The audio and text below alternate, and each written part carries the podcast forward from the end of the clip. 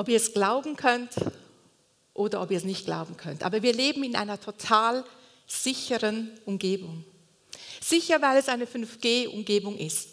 Und ich weiß, wenn ihr die Medien lest, dann wird diese 5G-Atmosphäre, dieses 5G-Netz ziemlich kontrovers dargestellt. Aber das ist ja auch nicht das 5G-Netz, an das ich denke. 5G bedeutet Gottes Güte, Gerechtigkeit, seine Gnade, seine Geduld und seine grenzenlose Barmherzigkeit. So ist er. Also wie ist er?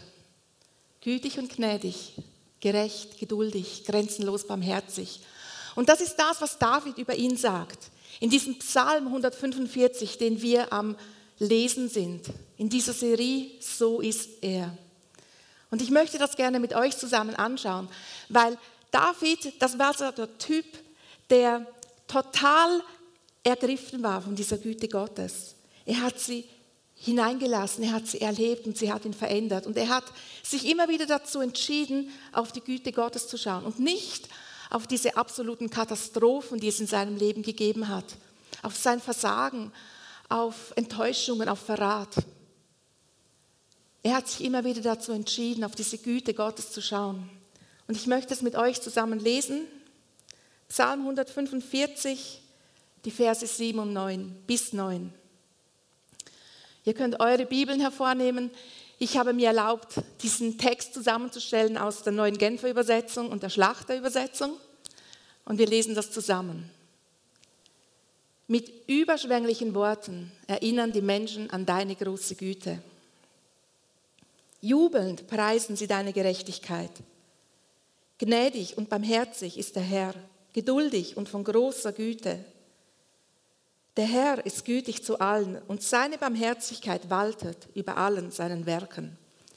Waltet. Waltet heißt so viel wie herrschen, wirksam sein. Also seine Barmherzigkeit, seine Güte ist wirksam über unseren Leben und macht die Umgebung, in der wir sind, total sicher. David hat das begriffen. Aber so viele Menschen sehen und erleben zwar die Güte Gottes, aber sie erkennen sie nicht als solches. Wir sehen das im Neuen Testament, als Jesus gewirkt hat. Da gab es so viele Menschen, die seine Wunder gesehen haben, aber sie haben nicht begriffen, dass das die Güte Gottes ist, die am Wirken ist. Und wenn wir zurückdenken an die Israeliten, dieses Volk, das aus der Sklaverei herausgeführt wurde ins verheißene Land. Da heißt es im Nehemia, dass sie zwar die Wunder gesehen haben und dennoch halsstarrig waren und zurück wollten nach Ägypten, nach Hause, in diese vermeintliche Sicherheit hinein. Und sie haben diese Güte Gottes nicht erkannt, sie haben sie nicht hineingelassen in ihre Herzen. Und ich stelle mir dann so vor, wie diese Israeliten zusammen diskutiert haben. Hey du, Warum hat uns niemand gesagt, bleiben Sie zu Hause? Bleiben Sie zu Hause. Warum hat uns niemand gesagt, restez à la maison? Rimanete a casa. Stay home. Warum haben wir einen, warum haben wir einen Mose gehabt, der uns rausgeführt hat? Und wisst ihr, die Zeiten ändern sich, aber Gott bleibt immer der gleiche. Jetzt ist es angesagt, zu Hause zu bleiben. Früher war es angesagt zu gehen. Aber Gottes Güte und seine Barmherzigkeit, seine Gnade und Geduld ist an beiden Orten genau gleich wirksam. Vor ein paar Wochen, da bin ich immer am Morgen aufgestanden und habe als erstes geschaut, was die Nachrichten sagen zu dieser Corona-Zeit bis ich eines Morgens gedacht habe, eigentlich ist das recht doof. Eigentlich habe ich gar keine Lust dazu. Eigentlich, Herr, möchte ich wissen, was in deinem Reich abgeht. Was passiert bei dir? Und ich habe dann diesen Begriff Corona-Zeit abgeändert in die C-Zeit, damit ich nicht immer an die Corona-Zeit erinnert werde. Und es ist nicht lang gegangen, bis ich gemerkt habe, dass das C ja auch für Christus stehen könnte. Also ist diese Corona-Zeit für mich zur Christuszeit geworden. Und ich habe angefangen, Ausschau zu halten. Wo ist Christus wirksam? Wo ist seine Barmherzigkeit, seine Güte, seine Gnade, seine Geduld am Wirken? Und ich habe dann in der Gemeinde, hier in diesem Haus drinnen, eine ein bisschen ältere Dame getroffen. Eine Frau, die mir immer zum Vorbild ist, weil sie immer strahlt. Und ich weiß, sie hat nicht ein einfaches Leben gehabt und auch jetzt ist es nicht immer einfach. Aber sie strahlt immer so viel Freude aus, so viel Zuversicht, so viel Vertrauen in ihren Gott. Und sie hat mir dann erzählt von ihrer Beziehung zu ihrer Schwiegertochter. In den, diesen Jahren, in denen wir uns kannten, hat sie uns immer wieder erzählt von dieser Schwiegertochter, die schon viel von Jesus gehört hat, aber es nie geschafft hat, ihr Vertrauen auf ihn zu setzen. Aber jetzt, in dieser Christuszeit, hat sie in ihrer Schwiegermutter gesehen, wie die immer noch strahlt und eigentlich keine Sorgen hat und total stabil unterwegs ist. Und sie hat selber so viele Sorgen und so viele Ängste gehabt und hat gemerkt, da gibt es einen Unterschied zwischen ihrer Schwiegermutter und ihrem Leben und die Position, die sie hat und ihrem eigenen Leben. Und das war der Punkt, wo sie kapituliert hat und gesagt hat, okay, ich möchte diesen Christus in meinem Leben. Ich wünsche mir diese Sicherheit, ich wünsche mir diese Stabilität, ich wünsche mir im Zentrum seiner Güte zu stehen. Und ich habe festgestellt, dass das, was wir in unserem Leben erleben, meistens schon irgendwo in der Bibel beschrieben ist. Und wir können nachlesen in Titus, Kapitel 3, Verse 4 und 5, da steht, dass es die Güte und die Menschenfreundlichkeit unseres Gottes, unseres Retters ist, die uns gerettet hat. Und das ist das, was diese Schwiegertochter erlebt hat. Sie hat erlebt, wie sie reingewaschen wurde, ein für, ein, ein für alle Mal neu gemacht. Und wie sie dann angefangen hat, in der Erneuerung des Heiligen Geistes zu laufen. Sie hat einen Hunger entwickelt nach dem Wort Gottes. Fragen sind aufgekommen, das ist ja klar, aber sie hatte ihre Schwiegermutter und sie konnte diese Fragen klären. Und sie ist unterwegs auf diesem Weg, Gottes Güte immer mehr und mehr kennenzulernen. Wisst ihr, wenn wir jetzt auch zu Hause sind, sind wir doch nicht eingeschlossen in unseren vier Wänden, sondern eingeschlossen in Christus, unserem Fels. Und das gibt so viel Sicherheit. Er ist unsere Gerechtigkeit. Er ist derjenige, der den Himmel anzieht und uns zur Zielscheibe von Gottes Güte macht, ob wir wollen oder nicht. Und es ist so ein Privileg, zusammen mit unserem Gott unterwegs zu sein.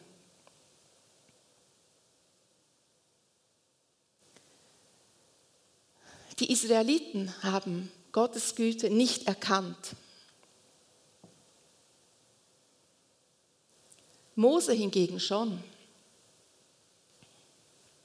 Und der zweite Vers, der Vers 8 in diesem Psalm 145, der ist eigentlich ein Echo von etwas, das Gott gesagt hat, als er an Mose vorbeiging. Und wir sehen diesen Vers in vielen, vielen Abwandlungen, in den Psalmen, in Nehemia, in anderen Büchern. Aber ich möchte mit euch anschauen, was Gott genau gesagt hat in 2. Mose Kapitel 34, Vers 6. Es tönt ganz ähnlich wie, den, wie dieser Vers, den wir vorhin gelesen haben.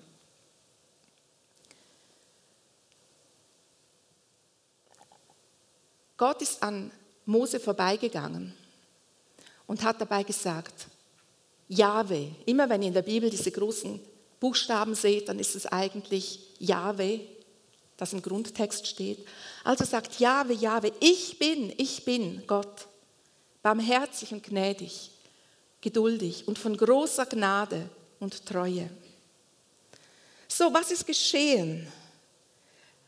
Dass Gott das Mose klar machen musste.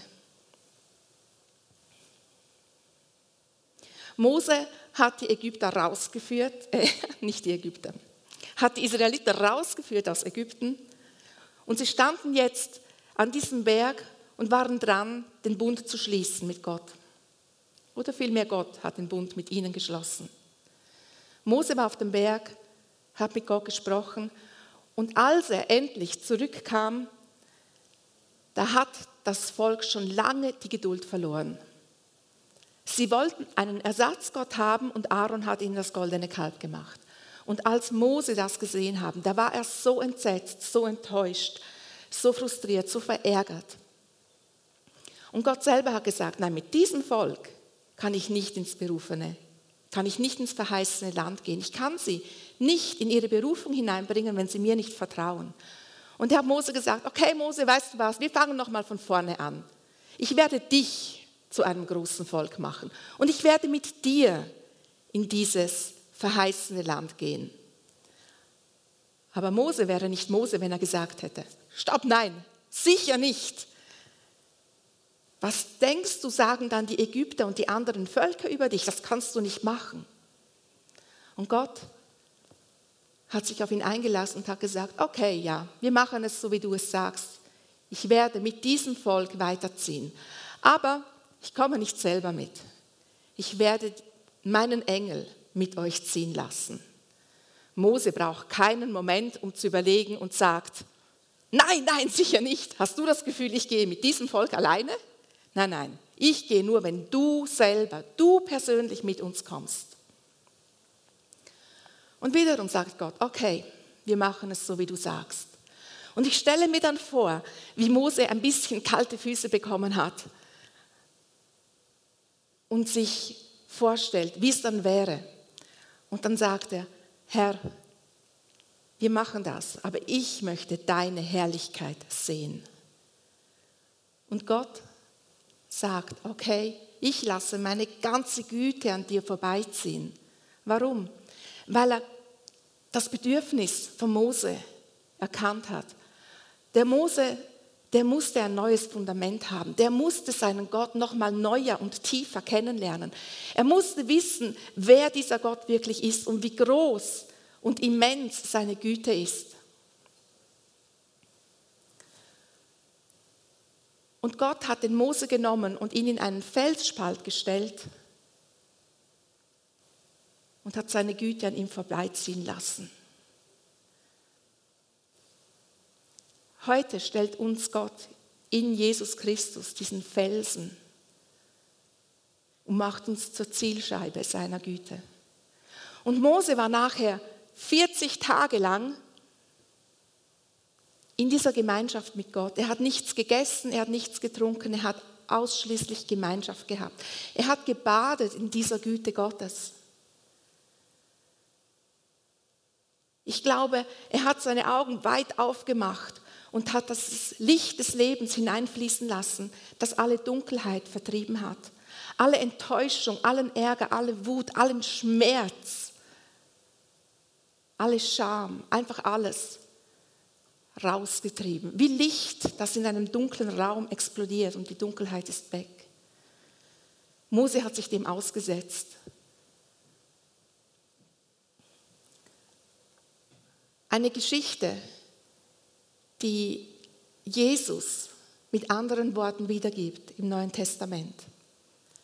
In Lukas formuliert es Jesus so. Lukas 11.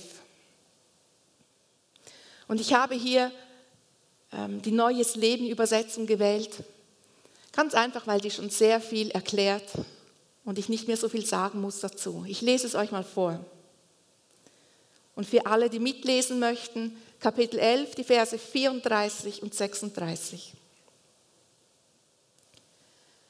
Dein Auge ist das Fenster deines Körpers. Ein klares Auge lässt das Licht bis in deine Seele dringen. Doch ein schlechtes Auge sperrt das Licht aus und stürzt dich in Dunkelheit. Wenn du vom Licht erfüllt bist und keine Bereiche mehr dunkel in dir sind, dann wird dein ganzes Leben leuchten, als würde ein strahlendes Licht auf dich scheinen. Seht ihr, wir haben innere geistliche Augen bekommen. Und wenn wir mit unseren geistlichen Augen klar sehen, dann sehen wir und erkennen wir diese Güte Gottes. Und es ist das, was wir brauchen, damit sein Licht hineinkommt und uns verändert und alles wegtreibt, das nicht gut ist, das uns hindert, das uns einschränkt, das uns selber in Gefangenschaft bringt. Mose hatte diese klaren Augen, im Gegensatz zu den Israeliten, im Gegensatz zu vielen Menschen zur Zeit des Neuen Testamentes, im Gegensatz zu vielen, die heute leben. Er hat mit diesen klaren Augen gesehen. Und er wurde erfüllt von diesem Licht. Und dieses Licht hat gestrahlt. Im zweiten Mose steht, dass er zurückgekommen ist und als er angefangen hat mit, oder als er mit den Israeliten geredet hat, hat sein Licht so sehr gestrahlt, dass die Israeliten Angst hatten. Sie haben diese Güte nicht ertragen, die er wiedergegeben hat. Nicht indem er etwas gemacht hat, sondern einfach, weil er Gott Raum gelassen hat in seinem Leben, weil diese Güte sein Leben verändert hat. Diese Güte, die auch Herrlichkeit ist, einfach sein Leben verändert. Er hat dann sein Gesicht jeweils mit einem Tuch bedeckt. Und ich glaube, es ist das, was Gott mit uns machen möchte. Er möchte uns seine Güte so sehr erlebbar machen, dass sie uns verändert und wir seine Herrlichkeit, seine Güte wieder strahlen. Und ich weiß, Güte Gottes kann so spektakulär sein und total unspektakulär. In meinem Leben habe ich beides erlebt und du sicher auch.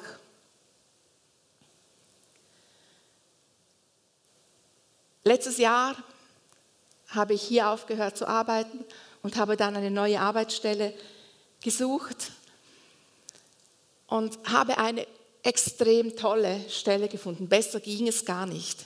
Und es war so eine Stelle, die hat mir Gott immer wieder nachgetragen. So, hey Sabina, siehst du es immer noch nicht? Sabina, siehst du es immer noch nicht? Hier, hier, hier möchte ich dich haben. Hier kannst du das Gleiche machen wie in der FCG, nur in einem säkularen Umfeld. Hier kannst du Berufungen erkennen, aussprechen, sehen, motivieren und schauen, dass die Leute gesund weitergehen können. Und ich habe es nicht gerade gesehen. Ich habe nicht gerade gesehen und erkannt, wie groß das Wunder dieser Arbeitsstelle war. Und doch, als andere Personen mir gezeigt haben, hey, das ist im Fall völlig komisch, das ist total genial, dass du diese Stelle bekommen hast, nachdem du so lange Jahre nicht mehr auf deinem Beruf gearbeitet hast, dann muss ich sagen, ja, das ist wahr, aber das ist Güte Gottes. Für mich total spektakulär. Aber es gibt auch jene Momente in meinem Leben, wo die Güte Gottes unsichtbar, unspektakulär gekommen ist. Und ich erinnere mich an eine Zeit, vielleicht vor 10, 15 Jahren, wo wir als Familie ganz eine schwierige Zeit erlebt haben. Sie ging über ein paar Jahre hinweg und wir konnten nichts ändern daran. Und so oft habe ich diese tiefe Freude gespürt, diese Stärke Gottes, obwohl ich am Weinen war obwohl wir nichts ändern konnten. Aber da war so eine Zuversicht, so eine Hoffnung, so ein Vertrauen, das einfach gewachsen ist aus nichts. Und es war diese Güte Gottes, die zwar nicht die Situation verändert hat, sondern meine Beziehung zu ihm, meine Sicht von ihm, die Art und Weise, wie ich gelebt habe. Und es hat mich verändert. So Gottes Güte kann total spektakulär und sehr unspektakulär sein.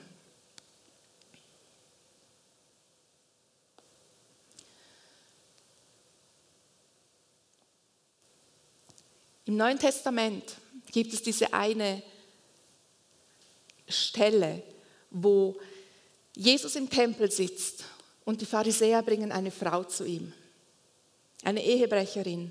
Und sie wollen ihn herausfordern und sie sagen ihm, ähm, Mose hat uns gesagt, dass wir diese Frau steinigen sollen. Was sagst du? Sie wollten einen Grund finden, ihn anzuklagen. Aber am Schluss dieser Szene, als alle gegangen sind und auch die Frau nicht mehr anklagen wollten, da hat Jesus gesagt, ich verurteile dich nicht, geh hin und sündige nicht mehr.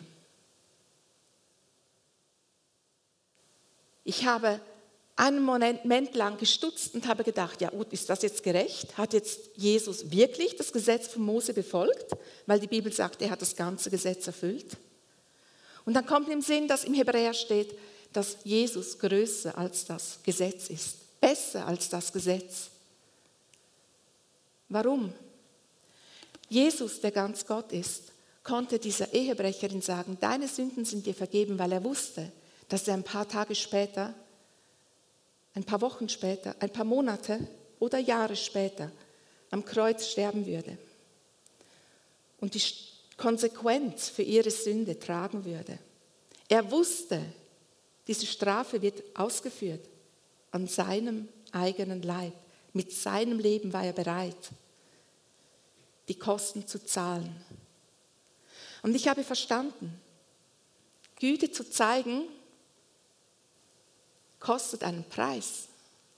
Sie hat Jesus alles gekostet, damit er Güte und Barmherzigkeit, Gnade, Geduld, Gerechtigkeit walten lassen kann über dem Leben dieser Ehebrecherin und genauso über unserem Leben. Güte zu zeigen braucht einen, kostet einen Preis. Es ist nicht immer kostenlos zu haben. Ich kenne eine Familie, die hat sich als Familie dazu entschieden, ein Pflegekind aufzunehmen. Mutter, Vater und die Kinder, die Töchter und die Söhne, die haben alle ein Jahr dafür gehabt. Und sie haben dann so ein kleines Kind, zwei, drei Jahre aufgenommen.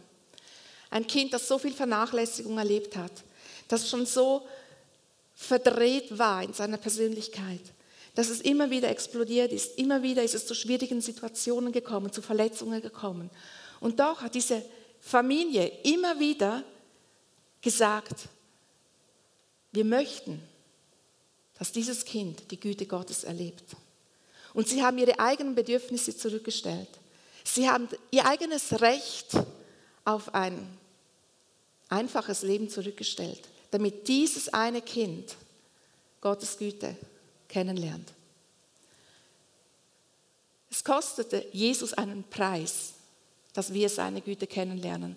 Und es kostet uns einen Preis. Nicht immer gleich hoch, aber manchmal mehr, als wir zu zahlen bereit sind. Mose hat in dem Moment, als, seine, als die ganze Güte Gottes an ihm vorbeigezogen ist, ein neues Fundament bekommen. Er konnte alles loslassen, was in ihm war, an Groll, an Unvergebung, an Schmerz, an Wut. Es ist alles gegangen. Und er war bereit, in dieser starken Beziehung, die er zu seinem Gott hatte, mit der Gemeinde Gottes voranzulaufen und zu sagen, okay, mit meinen Brüdern und meinen Schwestern werde ich in dieses verheißene Land kommen. Wir werden miteinander in die Berufung Gottes kommen.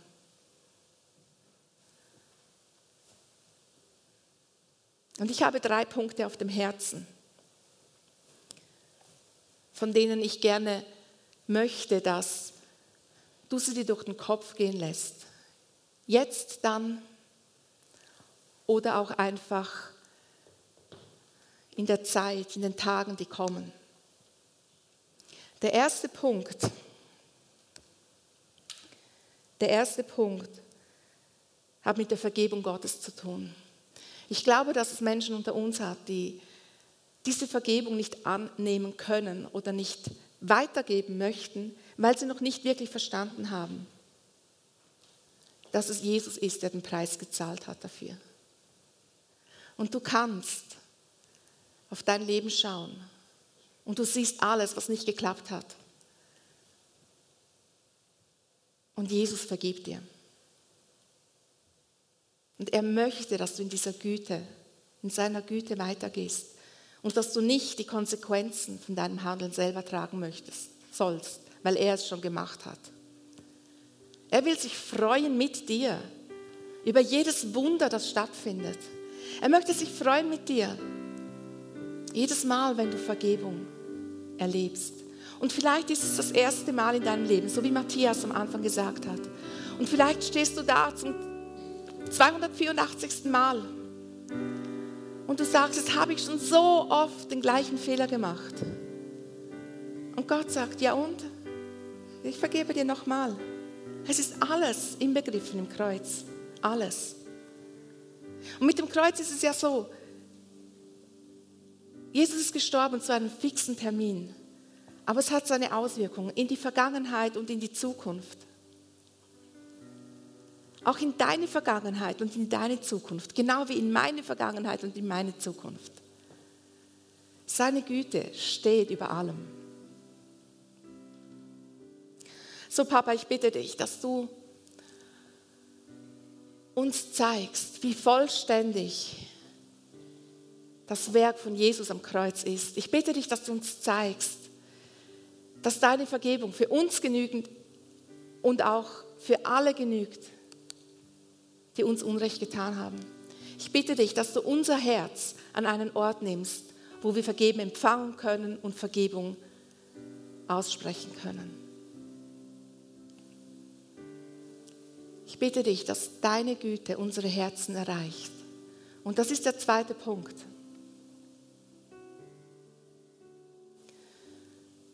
Papa, ich bitte dich, dass du unsere Augen öffnest, damit wir deine Güte sehen. Ich bitte dich für klare Augen, dass wir erkennen, wo du überall deine Güte, deine Gerechtigkeit, deine Gnade, deine Geduld, deine grenzenlose Barmherzigkeit hast walten lassen in unserem Leben. Und ich bitte dich, dass du vertiefst, was wir bereits gesehen haben.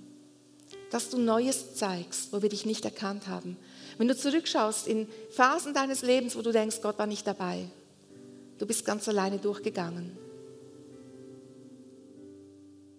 Bitte ich dich, Papa, dass du zeigst, wo du warst wo deine Güte und wie deine Güte sich gezeigt hat.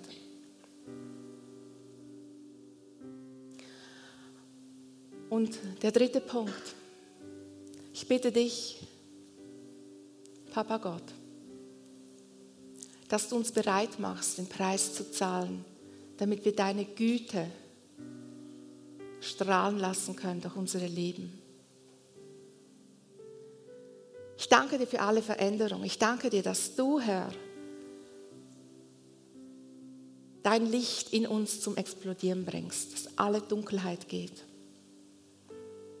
Und ich spreche das aus, egal wo du jetzt bist, dass dieses Licht Gottes, das Jesus selber ist, in dir allen Schmerz stillt, alle Angst austreibt, alle Verzweiflung, alle Wut, allen Ärger aus dir rausnimmt und du erlebst, wie du neu wirst. Und dein Leben soll geprägt sein von Hoffnung. Dein Leben soll geprägt sein von dieser Stabilität, die aus der Beziehung mit Jesus kommt. Aus dieser Zuversicht, dass seine Güte immer da ist, weil du in Jesus bist und er dich zur Zielscheibe macht von seiner Güte, seiner Gerechtigkeit und seiner Gnade. Und es soll dich so verändern, dass die Menschen sehen, es gibt einen lebendigen Gott. Und es soll einfach sein für dich, seine Güte zu zeigen. Du sollst mit Freuden auf deine Bedürfnisse, auf dein Recht verzichten können, deine Bedürfnisse hinten anstellen können. Weil du einen Gott hast, der für dich ist. Immer und jederzeit. Ein Gott, der für dich da ist, für dich einsteht und schaut, dass du in allem drinnen, in dieser Verbundenheit vorwärts gehen kannst. Amen.